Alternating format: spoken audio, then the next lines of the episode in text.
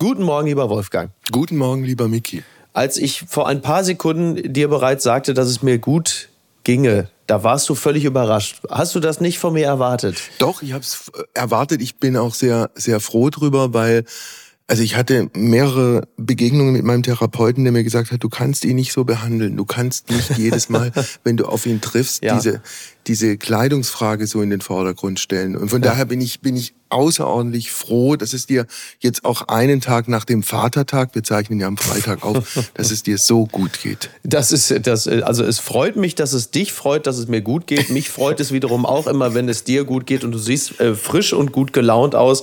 Äh, ich habe diesen, äh, den Vatertag übrigens nicht so gefeiert wie viele andere. Ich habe mich nicht betrunken. Ich bin nicht mit dem Bollerwagen durch die Gegend gezogen. Aber ich war glücklich, äh, Vater zu sein. So viel kann ich also an dieser Stelle schon sagen. Ich wurde auch äh, beschenkt, wenn auch nur aus der Ferne, weil meine Tochter gerade Urlaub macht. Im Gegensatz zu mir, der ich arbeiten muss. So, das ist mein Schicksal. Also dein Schicksal habe ich geteilt. Ich schließe mich deinen Ausführungen vollumfänglich an. Ich kann dir aber noch etwas anderes Positives berichten. Wir waren ja schon im therapeutischen Bereich. Also ich habe mir erfolgreich ein Trauma wegtherapiert, beziehungsweise mein Verein Borussia Dortmund, deren Fan ich ja Stand jetzt immer noch bin, äh, haben mir dabei geholfen, ein Trauma zu überwinden. Ich war letztes Wochenende in Dortmund im Stadion. Und obwohl ich persönlich anwesend war, hat der Verein hervorragend gespielt und gewonnen. Und da bin ich also jetzt im Grunde ja auch dieses Traumas äh, entledigt worden. Sehr Mit gut. ein bisschen, with a little help of, uh, from my friends. Bedeutet, du wirst dieses Wochenende auch in Augsburg verbringen? Nein. Nicht? in der, ich, ist es dir eigentlich auch mal aufgefallen? Ich glaube, äh, Augsburg ist nur deshalb in der Bundesliga, damit SportreporterInnen auch häufiger mal den Begriff Fuggerstadt sagen können, oder? okay, wahrscheinlich. ja, man merkt es immer, dieses Glück, ja. dieses Glück, wenn man sagen kann, Fuggerstadt. So, ja. das ist, ja, naja. Aber jetzt, da wir reden, äh, werden wir ja, ähm, also das muss man ja dazu sagen, wir werden ja sonntags, du wirst ja sonntags ausgestrahlt. Das heißt, das Spiel von Borussia Dortmund in Augsburg, der Ausgang ist uns in diesem Moment noch nicht bekannt. Also während ich jetzt hier noch lache und mich erfreue, weiß ich noch nicht, dass das Meisterschaftsrennen bereits beendet sein wird. Oder beendet sein könnte oder könnte. Aber das ist ja gar nicht der Grund unserer Zusammenkunft, sondern äh, wir müssen ganz kurz über äh, Birgit Lohmeier sprechen. Die Frau ist äh, Diplompädagogin. Hast du auf deine nicht mehr ganz so jugendlichen Tage noch den Bedarf verspürt, dich noch mal grundsätzlich anders erziehen zu lassen? Oder wieso seid ihr beiden zusammengekommen? Also, weshalb wir zusammengekommen sind, hat mit pädagogischen Geschichten überhaupt gar nichts zu tun. Mhm. Ich habe vor vielen Jahren mit ihr mal eine Leutesendung gemacht. Sie ist eine bemerkenswert mutige Frau, einfach deshalb, weil vor plus minus 20 Jahren ist sie mit ihrem Mann zusammen, ein, ein Künstler-Ehepaar, sie Schriftstellerin, er Musiker, mhm. sind die nach Jamel gezogen, oh, als sie dort oh. waren. Schönes altes Haus aufgebaut, Dorf in Mecklenburg-Vorpommern, nicht weit von der Ostsee weg. Mhm. Problem war nur, als sie dort waren, haben sie festgestellt, sie sind in einem Nazi-Dorf gelandet. ja. Und dort zu leben, ist keine Erfüllung. Also mhm. damals, als sie dort waren, stand noch in der Dorfmitte so ein Holzschild, stand drauf Braunau, Eieiei. ein Richtungspfeil und ein paar hundert Kilometer. Wahnsinn. Jetzt lebt sie da mit ihrem Mann mit vielen Anfeindungen. Bundesweit bekannt geworden ist sie dann, weil sie jetzt inzwischen auch seit vielen Jahren ein Solidaritätsfestival einmal im Jahr veranstaltet bei dem also immerhin die Toten Hosen mal aufgetreten mhm. sind, Grönemeyer ist mal aufgetreten. Nur da ist ein schöner Tag erstmal was das Umfeld angeht. Mhm. Es folgen aber 364 nicht so schöne Tage in diesem Dorf. Ich bin mir relativ sicher, du wirst mit ihr auch gemeinsam die Frage erörtert haben, warum sie nicht einfach weggezogen sind. Das ist die Mutter aller Fragen. Die habe ich dann, ich, ich glaube, ich habe sie dann am Ende äh, unserer Aufzeichnung gestellt. Ja. Aber es gibt keine einfache Antwort. Vielleicht die einfachste Antwort ist die, dass sie sagen, wenn, wenn alle sich so verhalten würden und alle sagen, wenn die Schwierigkeiten zu groß werden, dann gehen wir weg und machen halt woanders unser Ding dann würde ein Gemeinwesen auch nicht funktionieren. Und irgendwie, also ich könnte das nicht, ich, ja. ich wäre da längst weg. Aber die, die sagen halt, sie lassen sich ihr Leben von den Nazis nicht kaputt machen. Das ist ein höchst respektabler Standpunkt. Ich könnte ihn dauerhaft nicht einhalten. Dann äh, freue ich mich jetzt auf eine ganz besondere Art der Passionsfestspiele. Ich bin sehr gespannt. Ich bin sehr gespannt, Wolfgang. Mach's gut. Bis denn. Danke. Bis denn. Ciao. Es ist Sonntag, der 21. Mai. Apokalypse und Filterkaffee. Heimspiel. Das Interview am Sonntag mit Wolfgang Heim.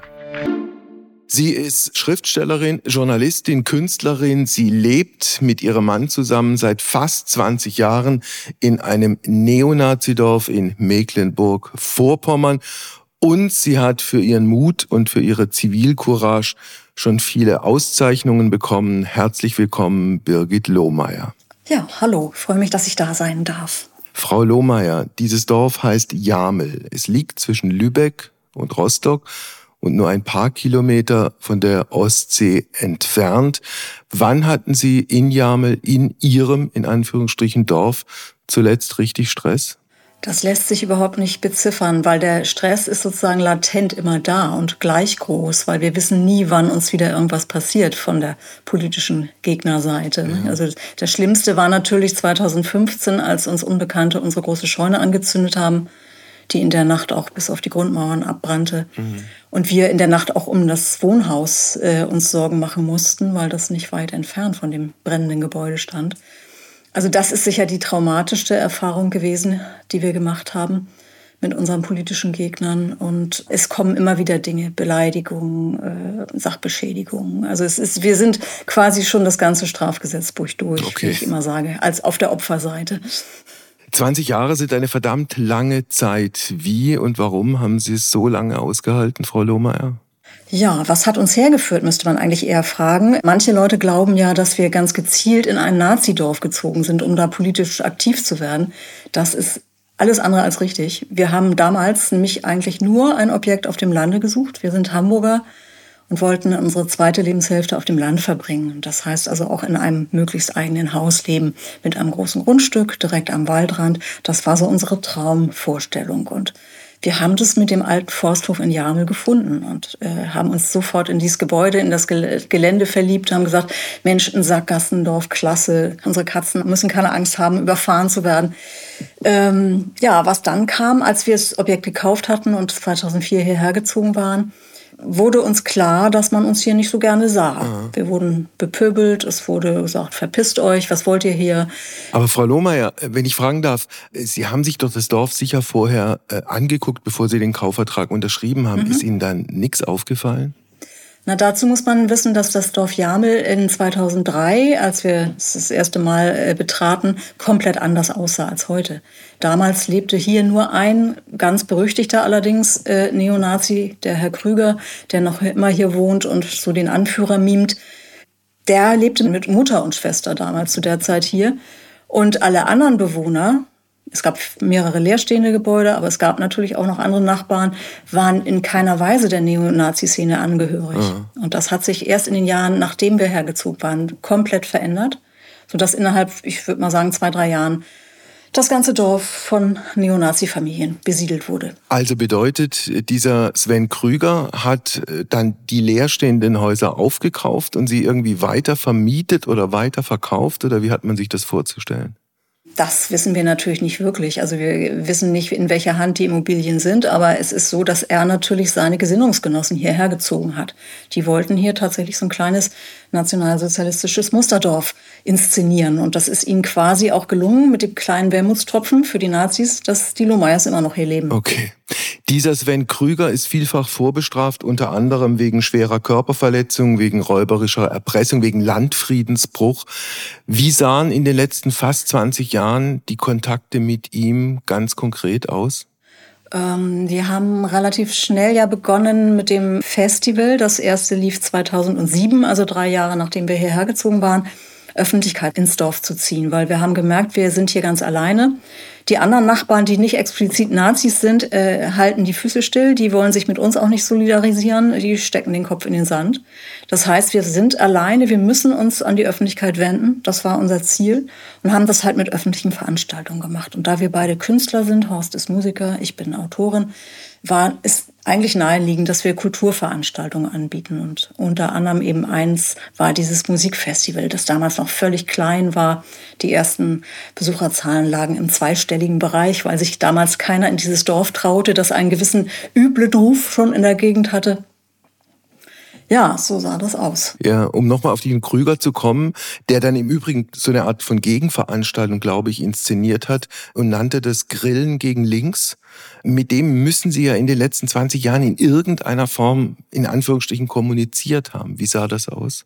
Es gab eigentlich nur ein einziges Mal, in dem wir leibhaftig mit ihm gesprochen haben. Da kam er nachts auf eins unserer Festivals, auch nicht allein, sondern mit einem anderen, mehr oder weniger berüchtigten Neonazi, und meinte, er wolle mal mit dem Lohmeier reden. Also mit ihrem Mann. Das, der mhm. Artikel ist bewusst gewählt, ne, weil man spricht natürlich nur unter Männern, mit Frauen spricht man nicht. Und das war tatsächlich so, diese Begleitung von ihm hat sich äh, mich vorgeknöpft, hat also mich in ein Gespräch verwickelt. Der Krüger hat mit Horst gesprochen und wir beide haben hinterher uns ausgetauscht und haben gesagt, nee, sorry, das war gar kein Gespräch, das war kein Dialog, das war ein Verhör. Es wurde in meinem Fall ganz klar, dass dieser Mensch sich vorher informiert hatte. Der befragte mich nach Stationen meines Lebens sozusagen, die er eigentlich nicht wissen konnte, weil wir kannten uns ja bis dato gar nicht. Aber er hatte gut recherchiert. Und ich war noch so naiv und habe dann auch Auskunft gegeben, wieso ich damals zum Beispiel äh, in Knäste gegangen bin, dort gearbeitet habe mhm. und so. Ja, und wir fühlten uns beide sehr ausgenutzt und beschmutzt durch diesen verbalen Kontakt mit diesen beiden ja. Nazis. Und das war dann auch für uns das letzte Mal, dass wir gesagt haben, wir, wir reden mit diesen voll indoktrinierten Nazis keiner Weise mehr. Das bringt nichts.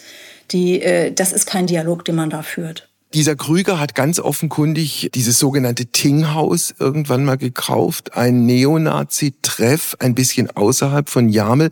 Jetzt gab es vor ein paar Monaten die Meldung, dass dieses Tinghaus zum Verkauf ansteht. Bedeutet das, dass die Gefahr durch Neonazis bei Ihnen in der Gegend geringer geworden ist? In keiner Weise, nein. Der Verkauf dieses Gebäudes, das ist eine Sache, aber äh, es gibt natürlich diese Neonazi-Strukturen noch in unserer Region. Die sind sehr stark und sehr wirkmächtig. Im Moment infiltrieren sie gerade die Proteste gegen eine Flüchtlingsunterkunft in Upal. Ich glaube, das ging auch bundesweit durch die Medien. Und sie versuchen halt, die Stimmung aufzuwiegeln. Die Fremdenfeindlichkeit hier in der Region ist sowieso relativ groß, leider, muss man konstatieren. Ja. Da machen sie sich das natürlich zunutze. Was ist eigentlich, Frau Lohmeier, aus Ihrem Holzschild geworden, auf dem in der Ortsmitte drauf stand Braunau am Inn? Oh bitte, das war nicht mein Holzschild. Nein, nein, das war, nein, das, das, so war, es natürlich logischerweise nicht gemeint. Ja, ja. Sie meinen diesen Wegweiser, der ja. auch durch die bundesdeutsche Medienlandschaft geisterte, ja. Der steht mittlerweile äh, gehütet, gepflegt und mit Blümchen bepflanzt auf dem Grundstück von Herrn Krüger. Okay, das ist keine Geschichte, wo irgendeine Behörde möglicherweise mal nachguckt, weil ich bin kein Jurist, aber das möglicherweise auch gegen etliche Gesetze oder Vorschriften verstößt? Na, also diese Geschichte mit dem Wegweiser ist eigentlich eine Posse, die über Jahre sich abspielte. Der stand nämlich zunächst auf öffentlichem Grund. Dann äh, hatte der Spiegel einen doppelseitigen Artikel über unser Dorf und auch über die Lohmeyers gebracht, in dem auch der Wegweiser auftauchte. Dann wurden anscheinend hier Behördenvertreter aufmerksam und da musste dieses, dieses Ding entfernt werden. Verschwand dann eine Weile lang. Ich weiß nicht, ob es konfisziert war oder nicht.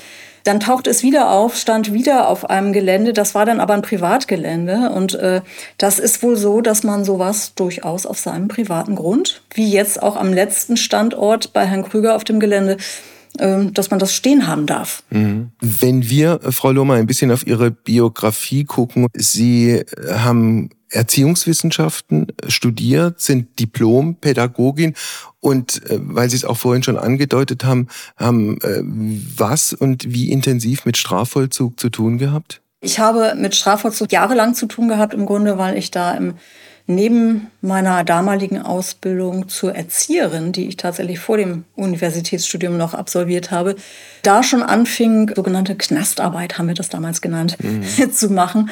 Sprich also äh, Freizeitgruppen im Jugendstrafvollzug anzubieten. Sie haben dann auch viele Jahre in der Suchtprävention äh, gearbeitet und für Ihr eigenes Leben da was draus gelernt? Ja, dass das auf keinen Fall ein Job ist, den ich und vielleicht sogar eigentlich niemand ein Leben lang tun sollte. Deswegen habe ich relativ, re relativ bald äh, den Abflug gemacht in Richtung Autorin, hm. Dasein und Journalistin. Was war so anstrengend, so fordernd? Das ist ein wahnsinnig erfolgloses Unterfangen. Ich habe in der Suchtberatung mit Drogenabhängigen gearbeitet, mehrere Jahre lang und äh, Manche Kolleginnen und Kollegen freuen sich tatsächlich dann schon, wenn der Klient pünktlich zum Termin erscheint. Das war mir zu wenig. Da habe ich mehr Ansprüche nicht nur an andere, sondern auch an mich selbst. Äh, da habe ich gedacht, nee, Leute, also damit gebe ich mich nicht zufrieden. Diese ständigen Rückfälle auch, die die Süchtigen natürlich produzieren, all das ist sowas, Negatives. Man hat so selten Erfolgserlebnisse.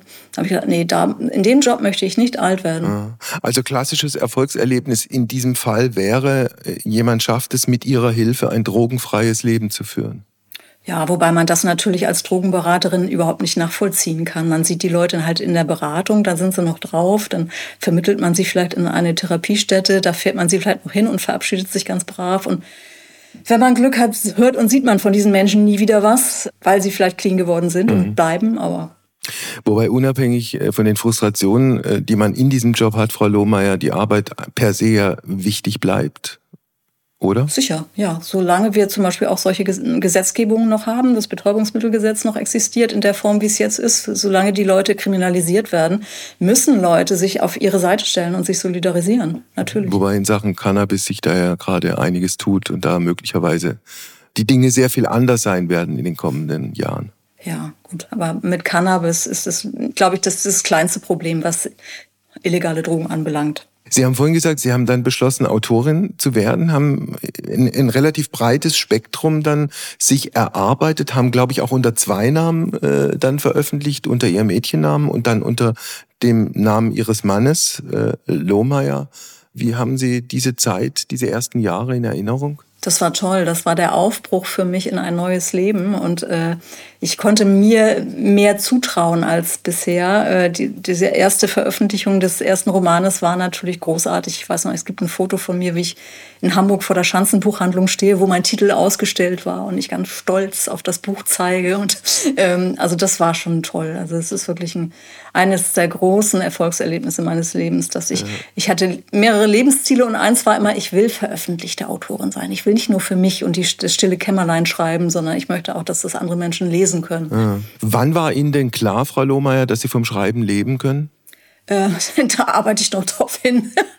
Also ich glaube, so wie ich geschätzt 95 Prozent aller Autorinnen und Autoren kann ich natürlich vom Schreiben nicht leben und äh, muss nebenher noch äh, diesen sogenannten Brotjob machen, der aber zum Glück auch ein bisschen was mit dem Schreiben zu tun hat, aber eben nicht das belletristische Schreiben beinhaltet. Ich wollte gerade fragen, wie sieht dieser Brotjob aus? Ich bin für einen Berufsverband die Online-Redakteurin. Ich bin die Redakteurin des Newsletters, den, den wir rausgeben. Also insofern, ja. da ist die journalistische Seite dann mehr gefragt. Wenn wir das beruflich komplettieren, Ihr Mann ist Musiker. Wie, wie kriegt er das von Jamel aus auf die Reihe alles? Das ist so, dass wir auch da ziemlich negative Erfahrungen leider machen mussten. Horst besonders, weil er natürlich mit seinen Bands, er hatte zu Zeiten drei parallel, hier auf irgendwelchen Stadt- oder Dorffesten auftrat und damit leider aufgehört hat, weil er die mimisch-gestischen Reaktionen, die er aus dem Publikum doch sehr, sehr häufig bekam.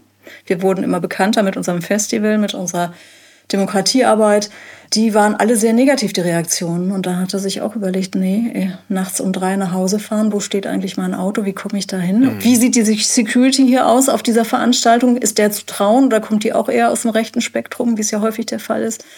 Und er hat irgendwann dann die Reißleine gezogen und gesagt, ich trete nicht mehr auf. Hm? So.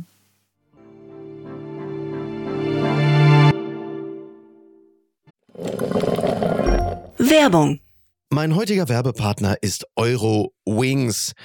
Es ist äh, in den letzten Monaten so gewesen, dass man an manchen Tagen, wenn es gerade mal wieder 8 Grad und Regen war, schon dachte, ach, ich würde jetzt doch ganz gerne mal vielleicht mal äh, irgendwo anders sein, wo es ein bisschen netter ist. Wie komme ich denn da am schnellsten hin? Oder der eigene Verein ist etwas überraschend in Europa sehr erfolgreich und man möchte ein Auswärtsspiel besuchen und da vielleicht jetzt nicht unbedingt mit dem Lastenrad hinfahren.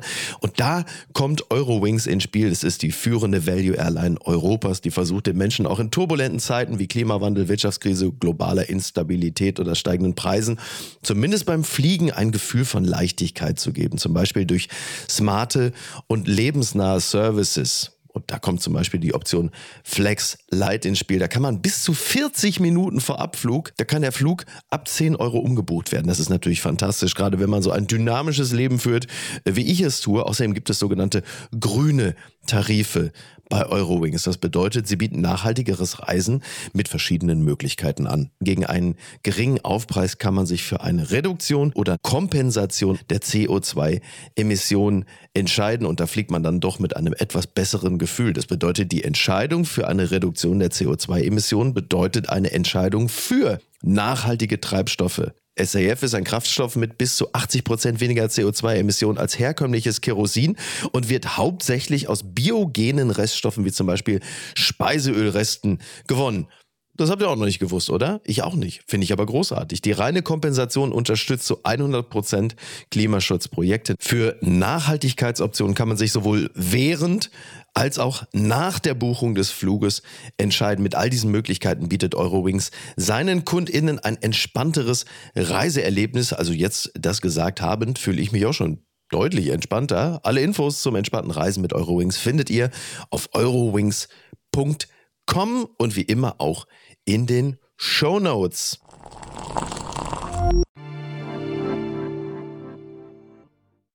Dieses Festival, das ich glaube seit 2007 existiert, begonnen sozusagen aus der Überlegung heraus, dass man äh, die eigene Situation ein Stück weit auch offensiv vertreten muss, in der Öffentlichkeit vertreten muss. Welche Erinnerungen haben Sie an Ihr allererstes Festival? Wir haben ja Sommerfeste gefeiert in den ersten beiden Jahren unseres hier in Jamelseins und das war eigentlich nur eine Verlängerung unseres Sommerfestes. Also es, ich glaube, Fremde kamen in eine ganz überschaubare Anzahl nur.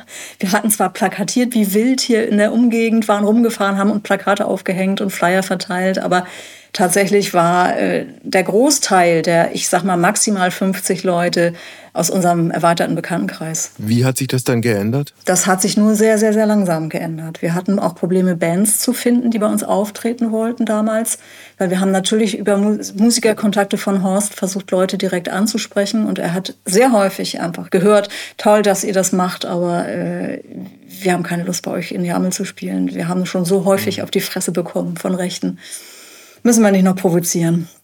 Und dann haben wir wirklich äh, sehr, sehr lange Durststrecken sozusagen auch gehabt. Also wir haben dann immer öffentliche Förderungen beantragt, damit wir überhaupt so ein Festival durchführen können. Das war ja nicht kommerziell. Wir wollten ganz niedrige Eintrittspreise nehmen, damit wirklich alle, die sich angesprochen fühlen, kommen konnten, auch sehr arme Menschen. Insofern brauchten wir immer eine Finanzierung und hatten da viel Arbeit und Ärger mit. Mhm. Und äh, es war wirklich bis 2015 tatsächlich immer wieder, nee, 14 war es tatsächlich, 14 immer wieder ein Angang zu sagen, finden wir genug auftretende Bands, die attraktiv genug sind, vor allem die wir auch bezahlen können, die nicht zu viel Gage haben möchten, die uns quasi auch unterstützen möchten mit dem, was wir hier tun. Mm, und 14 hatten wir dann das erste Mal wirklich eine Band von Weltruhm auf der Bühne, und zwar Alpha Will. Die hatten Kontakte über die Amadeo Antonio Stiftung zu uns aufgenommen, beziehungsweise die Ananta Kahane von der Stiftung hat uns angesprochen, ob wir uns vorstellen können, dass Alpha Will bei uns spielt. Und wir sind hinten übergekippt. Und wir hatten zwar schon zu dem Zeitpunkt in den Vorjahren so ein, zwei Acts, die auch schon durchaus bekannt waren, aber eher so in den 80er, 70er, 80er Jahren, also in unserer wilden Zeit. Da hatten wir so ein paar Bands wie Lake zum Beispiel, die bei uns gespielt haben. Aber also Alphaville war schon eine Hausnummer, weil die hatten wirklich Welthits. Ne? Die hatten, haben Welttourneen äh, gespielt und äh, Forever Young kennt man vielleicht noch. Klar. Und wie heißen sie? Die ganzen Hits von ihnen. Und das war in 14 und das war schon richtig groß und wir hatten das Gefühl, boah, jetzt geht's voran mit dem Festival. Und im nächsten Jahr, 2015, war dann der Scheunenbrand, mhm. anderthalb Wochen bevor wir eigentlich das Festival gehabt hätten. Und das hat uns erstmal nach hinten geworfen, natürlich, psychisch sowieso, aber auch finanziell. Wir mussten viele Dinge ersetzen, die in der Scheune lagerten fürs Festival. Aber dann kam trotzdem irgendwann ein total interessanter Anruf. Wir bekamen in der Zeit sehr viele Anrufe, muss man sagen, aber oftmals waren die Leute uns nicht wohlgesonnen, sondern bedrohten uns und freuten sich darüber, dass wir im wahrsten Sinne des Wortes Feuer unter dem Hintern bekommen hatten.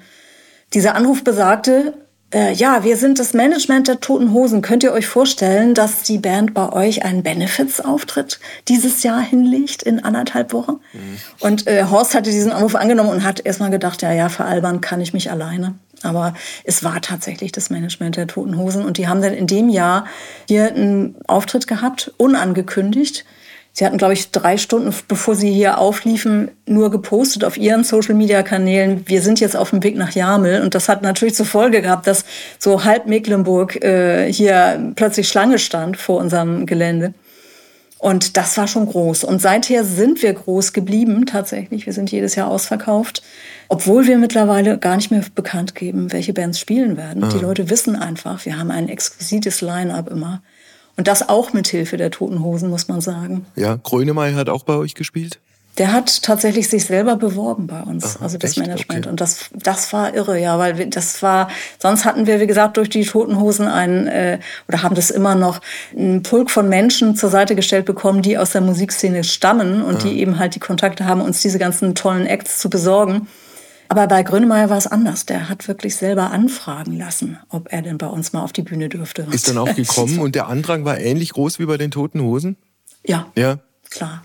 Aber wie gesagt, wir sind sowieso jedes Jahr ausverkauft. Also ich, okay. da die Leute wussten ja nicht, dass, dass Herbert Grönemeyer kommen würde. Ja. Waren aber trotzdem natürlich total irre überrascht, als er dann auf der Bühne stand. Klar ist natürlich äh, mit so einem Festival, wenn man es jedes Jahr macht, man unfassbar viel an Unterstützung, an Solidarität letztlich abbekommt, die einen dann über die düsteren Monate wie lange hinweg helfen, Frau Lohmeier? Kann man das einigermaßen beziffern? Ähm, ja, permanent äh, darüber hinweg helfen, dass wir hier im Rest des Jahres alleine sind mit den Nachbarn, die uns nicht wohlgesonnen sind das ist schon toll. Also wir haben darüber natürlich ein riesiges Netzwerk mittlerweile an Menschen, die uns unterstützen und die praktisch oder eben auch nur ideell oder vielleicht sogar finanziell auf unserer Spendenplattform mhm. einfach für uns da sind und uns unterstützen, uns Kraft geben.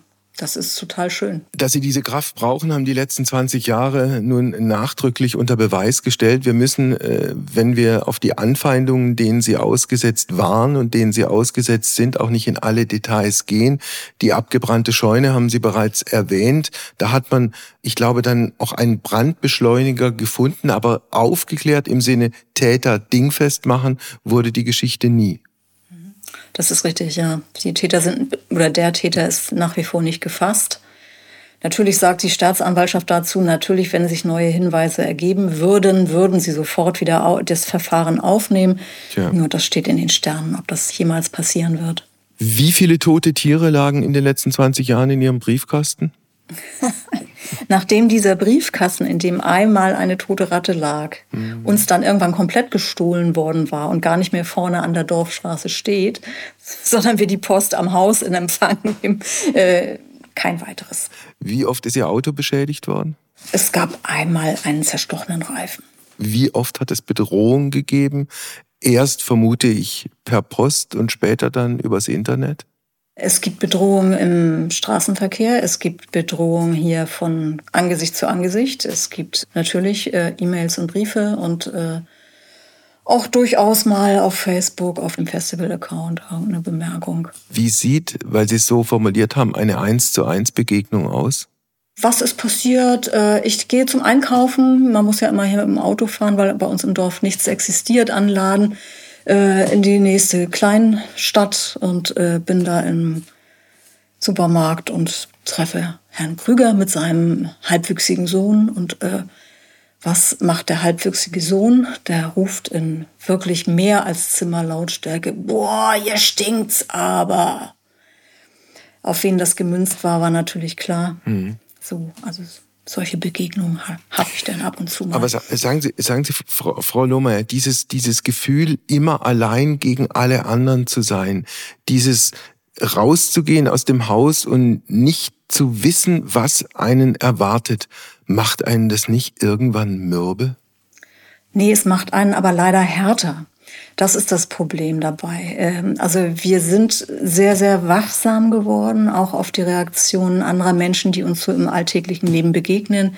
Da schauen wir immer sehr stark darauf, wie reagiert die Person auf mich, auf uns äh, und versuchen abzulesen, inwieweit die, wir erkannt werden, auch was durchaus auch passiert. Und äh, das ist schon sehr anstrengend auf die Dauer, immer diese Wachsamkeit an den Tag zu legen. Sich einfach so in manche Situationen auch gar nicht mehr reinzubewegen. Mhm. Und das ist auch schade. Vieles zum Beispiel mal so einen Volkshochschulkurs besuchen hier, einen Yogakurs zum mhm. Beispiel, an, würde ich mir hier nicht trauen in, in der Umgegend, weil ich nicht wüsste, wer neben mir auf der Matte liegt. Ne? Und äh, ich habe keine Lust auf diesen direkten Kontakt mit diesen extrem Rechten. Um auf die Bilanz Ihrer letzten Lebensjahre zu kommen, welche Erfahrungen unterm Strich haben Sie mit den Behörden in Mecklenburg-Vorpommern gemacht? Eieiei, das ist jetzt aber eine grobe Verallgemeinung, wenn ich von den Behörden spreche. Okay, Sie suchen sich jetzt zwei Behörden aus, mit denen, die eine, mit denen Sie guten und die anderen, mit denen Sie schlechte Erfahrungen gemacht haben. Mhm, okay. Ganz schwierig war es nicht nur für uns, als unser Festival sehr groß geworden war im Vergleich. Also es ist ja immer noch ein kleines Festival mit zweieinhalbtausend Besucherinnen. Ähm, trotzdem war es für uns schon auch eine, eine Hausnummer. Für das zuständige Ordnungsamt in der nächsten Kleinstadt war es anscheinend noch eine viel, viel höhere Hausnummer. Und die hatten wirklich Schwierigkeiten, wie soll ich das sagen? Also ihre Unprofessionalität uns gegenüber zu sich zu öffnen und zu sagen, wir wissen eigentlich auch gar nicht so richtig, wie es geht, sondern sie haben angefangen, uns von Anfang an sehr starre Auflagen zu machen, sich äh, wirklich in keiner Weise damit zu beschäftigen, wie geht eigentlich Festival machen, sondern es ging immer nur darum, was sie meinten, was wichtig war, mhm. bis hin zu so einer Horrorfantasie, die anscheinend in deren Köpfen existierte. Duisburg war immer das Stichwort. Ne? Man erinnert sich, Love Parade, das Unglück, dieser, dieser Tunnel, diese mhm. Tunnelsituation. Es gibt bei uns auf dem Festivalgelände nicht einen Tunnel und auch keine so eine Engstelle, wo nicht Leute nach links oder rechts ausweichen könnten, wenn irgendwas passiert. Es war völlig an den Haaren herbeigezogen. Aber äh, sie waren angstgetrieben. Wir sind mittlerweile mit dieser Crew dort im Ordnungsamt in, ich glaube, fünf, sechsjährigen Gesprächen immer wieder. Wir haben mittlerweile auch Leute zur Seite, die uns ehrenamtlich unterstützen, die zum Beispiel so Sachen machen wie Sicherheitschef bei Rock am Ring. Ne? Mhm. Der macht uns das Sicherheitskonzept für dieses winzige Festival Jano Rock den Förster. Und unser Ordnungsamt lernt dadurch. Okay. Das ist ganz gut. Das ist also gleichzeitig eine negative und eine positive Erfahrung. Also wir merken, da auf der Gegenseite ist auch eine gewisse Lernfähigkeit vorhanden.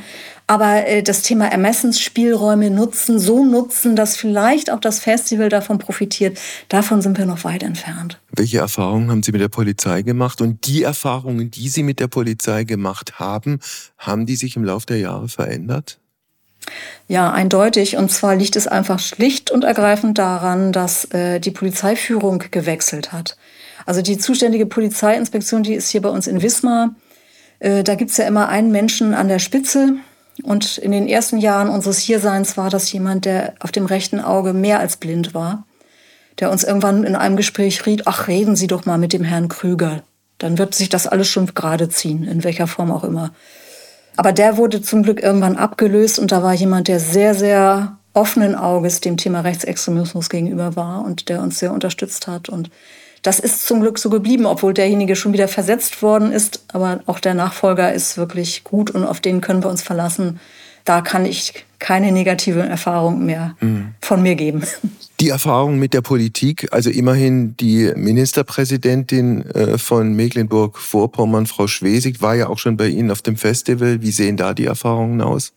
Ja, Manuela Schwesig ist unsere Schirmherrin tatsächlich. Die hat das Festival als Schirmherrin unter ihre Fittiche genommen und die Landtagspräsidentin Birgit Hesse ebenfalls. Also wir haben zwei Schirmherrinnen. Die Erfahrungen sind äh, sehr gut. Also das sind Leute, die, wo wir uns wirklich auch politisch beheimatet fühlen und wo wir sagen, die wissen, worum es geht und was wir hier tun und schätzen das, was wir hier tun. Jetzt kommt der Pferdefuß. Die Landespolitik hat keinen Einfluss auf die Entscheidungen der kommunalen mhm. Politiker und Politikerinnen hier bei uns. Und das ist das, das, worunter wir eher leiden, dass also hier ganz viele Menschen unterwegs sind, die die Lumeyers richtig scheiße finden, weil die jedes Jahr wieder Staub aufwirbeln, jedes Jahr wieder dokumentieren, was für ein Nazi-Problem diese Region hat. Und zum Teil auch einfach schlicht neidisch sind. Also der soziale Neid schwappt uns dann auch durchaus entgegen. Wie rechts und wie rechtsradikal sind denn die Kommunalpolitiker bei Ihnen ums Eck? Mittlerweile hat Herr Krüger einen Sitz in unserer Gemeindevertretung. Der hat eine NPD-Tarnliste gegründet bei der letzten Kommunalwahl oder vor der letzten Kommunalwahl mit seinen Kumpels hier aus dem Dorf zusammen und hat tatsächlich so viele Stimmen bekommen in unserer kleinen Gemeinde, die nur 2000, also es ist eine Gesamtgemeinde, die nur 2000 äh, Stimmberechtigte hat oder Wahlberechtigte hat, hat er tatsächlich einen Sitz bekommen. Also der ist jetzt drin. Ansonsten ist diese Gemeindevertretung, das sind ja alles, muss man sich vorstellen, Hobbypolitiker und Politikerinnen. Nicht? Also die machen das im Ehrenamt und sind sonst, was weiß ich, Landwirt oder Sanitär, hat eine, jemand eine Sanitärfirma oder, oder, oder. Also das sind alles Leute, die nicht wirklich Politiker in dem Sinne sind, dass sie das als ihren Job begreifen, sondern die sitzen da und sprechen so ein paar Dinge ab und mhm. kümmern sich um klappernde Sieldeckel oder ob die Schule mal ein neues Dach braucht. Äh, und mit dem Thema Rechtsextremismus sind sie entweder alle überfordert oder sie sind rechtsaffin. Egal aus welcher Partei sie stammen. Oder sie wollen einfach nur ihre Ruhe haben. Das kommt auch noch dazu. Das ist wahrscheinlich bei allen Menschen so. Ist bei mir auch so. Ich will manchmal auch nur meine Ruhe haben ja. und von den ganzen Mist nichts mehr hören müssen. Aber man kann das nicht sein Leben lang durchhalten, dieses Ich will nur meine Ruhe haben. Sie hatten ja jetzt nun, Frau Lohmeier, in den letzten Jahren sehr viel mit Journalisten, Journalistinnen, mit Medien zu tun. Haben Sie unterm Strich positive Erfahrungen gemacht? Ja, nur eigentlich. Also bis auf eins, zwei Ausreißer vielleicht, aber haben wir wirklich so viele Medienkontakte äh, gehabt in den letzten Jahren. Ich will nicht sagen Tausende, aber Hunderte. Und äh, da kann ich nur sagen, die waren von Anfang an immer sehr, sehr hilfreich ja. für uns in unserer Situation hier, dass Menschen erfahren, was passiert, wenn so ein Gemeinwesen so dominiert wird durch Rechtsextreme. Und das, da haben die Medienvertreter immer gute Arbeit geleistet. Ich kann über niemanden meckern. Der, der Umstand, dass Sie damit so was wie eine öffentliche Figur geworden sind, Sie und Ihr Mann logischerweise dann auch äh, mit dazu, denken Sie, das hat Sie beide ein Stück weit auch geschützt? Ja, auf jeden Fall. Das ist schon so, dass wir ja im Gegensatz zu anderen Freunden und Bekannten, die wir haben, die sich auch gegen rechts politisch äh, engagieren, äh, haben wir beide nie zum Beispiel irgendwie einen körperlichen Angriff erleiden müssen. Ne? Wir sind nie zusammengeschlagen worden und so weiter. Und wir hatten den Eindruck, das ist irgendwann zu spät gewesen für die politischen Gegner, uns auf so grobe, brutale Art zu bekämpfen, äh, weil wir halt schon so bekannt waren, ja. weil das einen Aufschrei gegeben hätte. Landesweit vielleicht. Sie haben ja nun, Frau, Frau Lohmeier, in den letzten Jahren sehr viele Auszeichnungen auch bekommen. Gibt es eine, die Ihnen ganz besonders wichtig ist? Es gibt zwei. Also die, und zwar ist das der Anfang der Ära, dass wir ausgezeichnet wurden und das Ende. Der erste war nämlich der Paul-Spiegel-Preis vom Zentralrat der deutschen Juden. Der hat Horst und mir wahnsinnig viel bedeutet und bedeutet immer noch wahnsinnig viel, weil das ist eben eine Auszeichnung einer Organisation der damaligen Opfer des NS-Regimes. Und wir entstammen ja, unsere Eltern, Großeltern sind ja die Täter letztendlich gewesen dieses Regimes. Und dass wir dann eine Auszeichnung bekommen, ist schon grandios. Das ist wirklich ganz toll. Und die letzte Auszeichnung, die wir bekommen haben, ist der Regine Hildebrand-Preis der SPD. Mhm. Und da Regine Hildebrand ja eine sehr bewundernswerte Politikerin gewesen ist, haben wir uns sehr gefreut, dass wir uns quasi einreihen können. Okay, wobei apropos SPD, Sie haben sich jetzt auch in den letzten Jahren in der SPD äh, engagiert, haben auch mal kandidiert allerdings eher erfolglos, auch deshalb, weil die Situation für eine Partei wie die SPD in ihrer Gegend nicht die allerbeste ist. Ich glaube, ich hatte, weiß ich gar nicht, 10, 12, 13 Stimmen bei der Kommunalwahl für die Gemeindevertretung. Das ist einfach ein Zeichen für mich, dass wir als Lohmeyers und eben auch ich wahnsinnig kontrovers sind. Mhm. Also wir, wir sind in der öffentlichen Meinung nicht nur wohl angesehen. Also wenn wir, wir sehen auch häufig böse Blicke, wenn man uns wahrnimmt.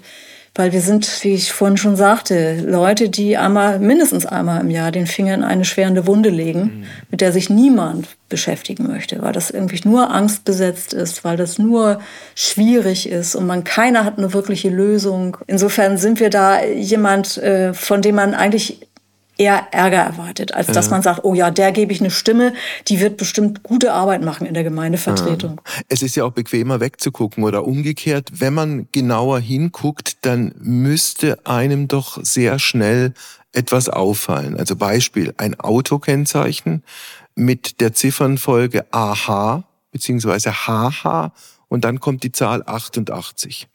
ja, sie werden gar nicht wissen wollen, wie viele Menschen damit nichts anfangen können.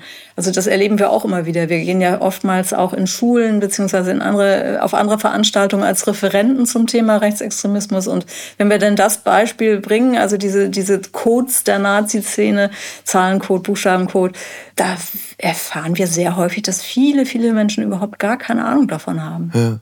Wobei es ja schon skandalös genug ist, dass eine Verkehrsbehörde ein solches Kennzeichen rausgibt. Genau, da müsste man auch sozusagen mal versuchen nachzuhaken, was ist eigentlich mit diesen Verkehrsbehörden hier in unserem Kreis, wieso gibt es das immer noch, diese Ziffern vorne? Werden sie uns wahrscheinlich sagen, na ja, wir können ja nicht die, die acht komplett aus nicht mehr ausgeben. So, ja, das ist, dann haben wir ja irgendwann ja. einen Ziffernmangel. Ja. Auf der anderen Seite, ich meine, zu, zu dem genauer hingucken, dann würde man ja vielleicht auch feststellen, Neonazis sind nicht alles Schläger, die mit irgendwelchen äh, Totschlägern ums Eck kommen, sondern die machen einen auf heile Welt, die veranstalten Kindergeburtstage und Kinderfreizeiten. Wie ist das bei Ihnen? Sicher, wir haben gerade aktuell jetzt auch, weil Sie vorhin ja auch den Verkauf des sogenannten Tinghauses, dieses Gebäudes ansprachen. Wir haben im Moment eine Tendenz, dass die Akteure der rechtsextremen Szene hier bei uns in der Region ganz leise geworden sind, wenig auftreten. Klar gehen sie noch mal zu einer Demo gegen ein Flüchtlingsheim.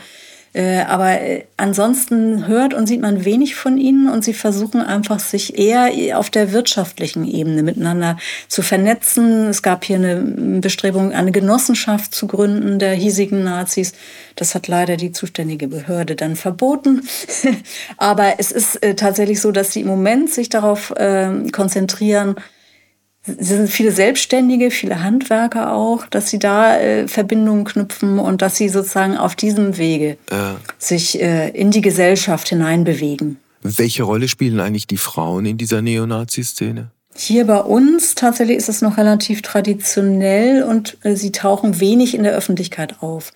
Sie sind da, sie sind ja natürlich eine Stütze dieser ganzen Bewegung, da darf man sich nichts vormachen. Sie gehen aber nicht auf Demos mit in die erste Reihe und skandieren oder machen Lärm. Sie sind dann, wenn sie überhaupt dabei sind, irgendwie eher im Hintergrund. Und sie halten natürlich dem Mann den Rücken frei zu Hause. Ne? Sind klassisch dann oftmals auch für Familie zuständig, haben aber auch durchaus viele Berufe, die sie ausüben. Also das ist jetzt nicht so wirklich ganz traditionell. Mhm. Ist Jamel, dieses Dorf in Mecklenburg-Vorpommern, ein exotischer Einzelfall oder würde man, wenn man genauer hinguckt, auch in anderen Gegenden, speziell in Ostdeutschland, noch viel mehr Jamels finden? Auf jeden Fall. Also wir alleine kennen ja über unsere Vernetzung mit anderen Akteuren und Demokratieaktivisten schon sehr viele andere kleine Dörfer, die, wo Unterwanderungen passiert sind. Und äh, das ist nicht nur in Ostdeutschland, auch, auch im Wendland, gerade im Wendland absurderweise, ne, was ja mhm. auch eigentlich eher traditionell sehr Ach, linksgerichtet ja. ist. Ne, ja, genau, also gerade da gibt's auch Ansiedlungen. Gibt's in ganz Deutschland. Das ist nicht nur ein ostdeutsches Problem, obwohl sie hier oftmals natürlich Nährboden finden. Ja. Ne, weil es ist gerade bei älteren Menschen, die in der DDR aufgewachsen sind und gelebt haben, ja doch viele Möglichkeiten gibt anzudocken. Gerade mhm. was ich vorhin sagte, Xenophobie, nicht? also hier dieses, äh, was sollen die ganzen Ausländer hier, die wollen wir nicht. Das ist natürlich wunderbar aufzunehmen durch Rechtsextreme. Mhm. Und mit ihren Parolen zu unterfüttern. Das heißt, auch da wäre es wichtig, medial Öffentlichkeit herzustellen, damit die Behörden und damit die Politik da genauer hinguckt? Ich glaube, das ist nicht unbekannt in der Politik, was auch immer die Politik ist. Ich glaube schon, dass es hier gerade in unserem Bundesland, kann ich sagen, äh, Politiker genau wissen, weil es eben auch Initiativen gibt, die sie informieren, wo ein rechter, ich sag mal, Flecken entstanden ist. Nur ist es ja oftmals so, man kann nicht wirklich viel dagegen tun. Mhm über Verwaltung, über Politik, weil das sind oftmals Immobilien, die in Privathand ist, von privat an privat verkauft worden sind.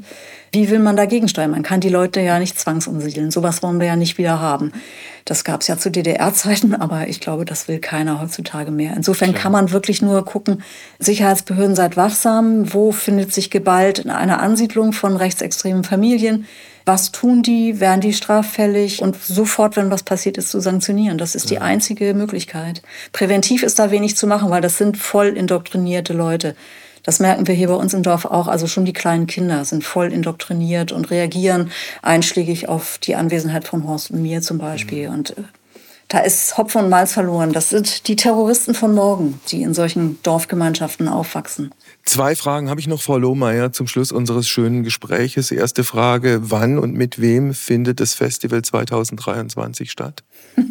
wann kann ich natürlich sofort sagen, am letzten Wochenende im August mhm. 2023. Mit wem? Natürlich mit allen äh, Helferinnen und Helfern, die immer dabei sind. Das sind mittlerweile fast 100 Leute, die hier rumschwirren während des Wochenendes. Wer auf der Bühne stehen wird, werde ich natürlich auf keinen Fall verraten. Und ganz zum Schluss die am häufigsten gestellte Frage, werden Sie bleiben oder werden Sie irgendwann gehen? Gab es da nicht mal so einen Song? ja, shall I go oder shall, shall I stay or shall I, I stay go? or should I go? Genau. genau. Also man soll niemals nie sagen, aber wir sind auf jeden Fall noch auf unserem eigenen Grund hier so glücklich und unser Haus ist unser Traumhaus nach wie vor und wir haben auch eine Aufgabe einfach übernommen. Das muss man mhm. sich auch mal vorstellen. Wir können jetzt nicht einfach die Segel streichen und wollen das auch gar nicht. Da könnten wir uns, glaube ich, im Spiegel nicht mehr selbst anschauen. Also wir bleiben auf jeden Fall noch in der Ecke. Vielen Dank und alles Gute für Sie. Ja, herzlichen Dank. Heimspiel. Apokalypse und Filterkaffee ist eine Studio Bummens Produktion mit freundlicher Unterstützung der Florida Entertainment.